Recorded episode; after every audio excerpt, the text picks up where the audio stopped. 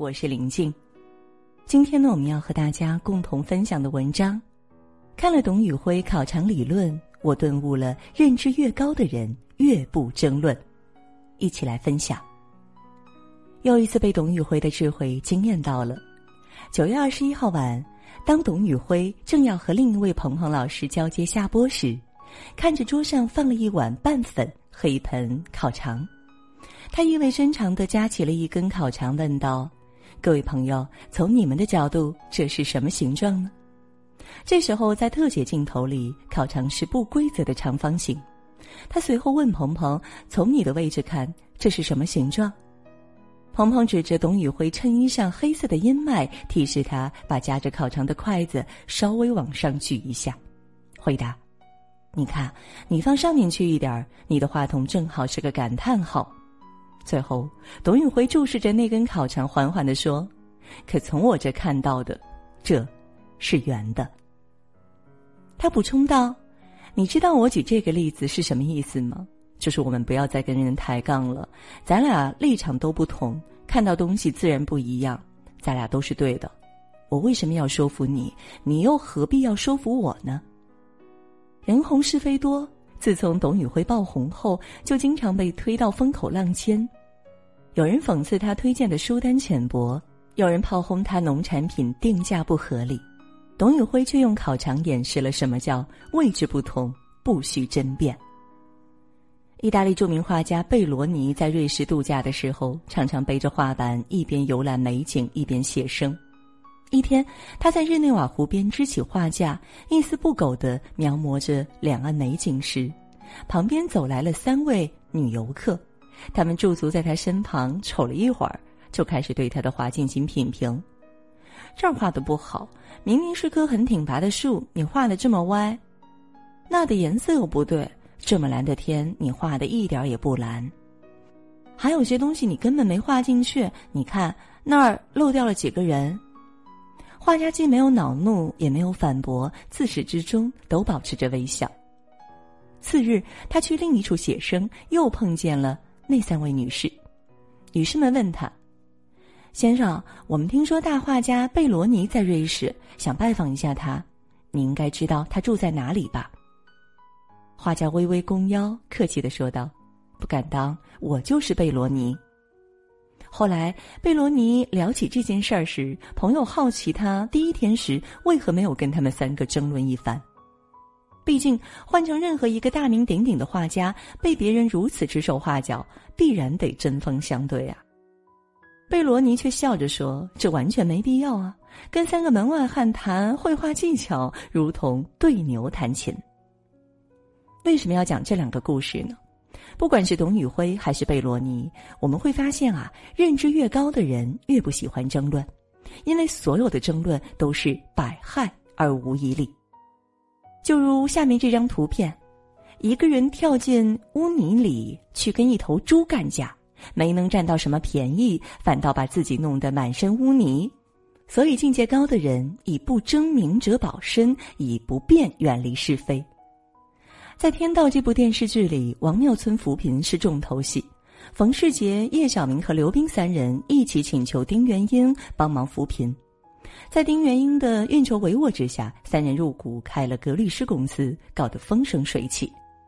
可是，当格律师要打官司时，三人火速退股，把烂摊子扔给了别人。冯世杰跟丁元英表示歉意，叶晓明怒气冲冲的为自己辩解，刘冰压根儿不出面。在这整个事情里，是他们要求脱贫，又是他们临阵逃脱、推卸责任。换成其他人，早就暴跳如雷了。但是丁元英没有任何指责和说教，脸上风轻云淡。为什么呢？因为他在策划这件事之前，早就看清了扶贫的本质：要脱贫，就要扒掉等靠要的思想。但是他们三个人根本看不清。即使丁元英跟他们解释，就是你们这样等靠要的思想，所以你们才贫穷。冯世杰、叶晓明、刘冰肯定不会信，就好像一个人站在谷底看到满目荒凉，站在山巅的你告诉那个人前面是一片汪洋，那个人啊肯定也不信。所以丁元英不做无谓的解释，因为一些事情敞开说了也是浪费口舌。认知高的人从不争论，是因为明白愚蠢和偏见永远不会被言语说服。看到这样一个故事：一个实习生和领导去吃烤鱼，烤鱼上来后，实习生马上发现鱼不新鲜，并叫来饭店老板要和他理论。领导马上制止，和老板说：“没事儿，他喝多了。”实习生一脸疑惑。领导解释道：“第一，味道不好，我们还会来这家店吗？第二，这么坑人的饭店老板，你希望他赚钱吗？第三，你觉得他会给我们换吗？”实习生生气地说：“这家店这么坑人，我是肯定不会再来了。不过，估计老板应该也不会承认食材不新鲜，换的可能性的确不大。”领导笑了笑，点了点头说：“这就对了。既然不会再来，也知道他很可能不会换，我们又何必为此争论，影响自己的情绪，白白浪费自己的时间呢？有些问题不是靠争论就可以解决的。”一味的争执，反而会让自己陷入巨大的内耗中。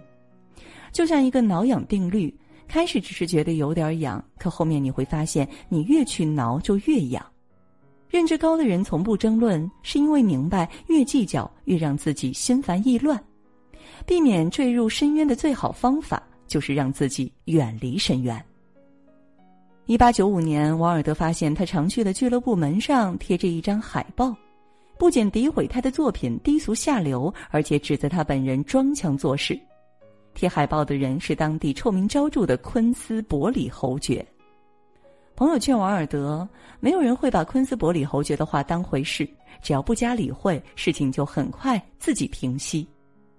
王尔德将海报撕得粉碎，发誓要与这个诽谤者斗争到底。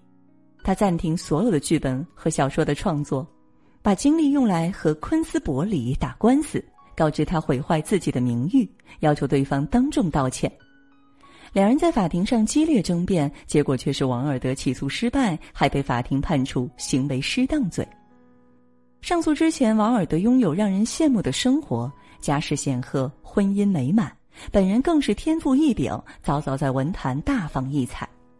可败诉之后，王尔德被判两年苦役，前程毁于一旦，妻子带着孩子改嫁。生活中，我们不可避免会遇到烂人，有时候我们恨不得揪住对方衣领，口舌论剑三天三夜。但智者不争论，是因为明白，就算争赢了烂人，也惹了一身脏。与一只狗争路走，互相龇牙咧嘴，不如让他先。庄子的《逍遥游》中有两种生物，一种龟叫冥灵，它把五百年当做一个春季，五百年当做一个秋季。一种树叫大春，它把八千年当做一个春季，八千年当做一个秋季。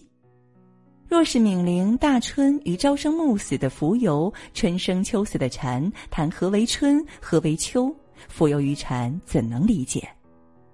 这世上不是所有的人都生活在同一片海里，位置不同，层次不同，永远争不出一个是非对错。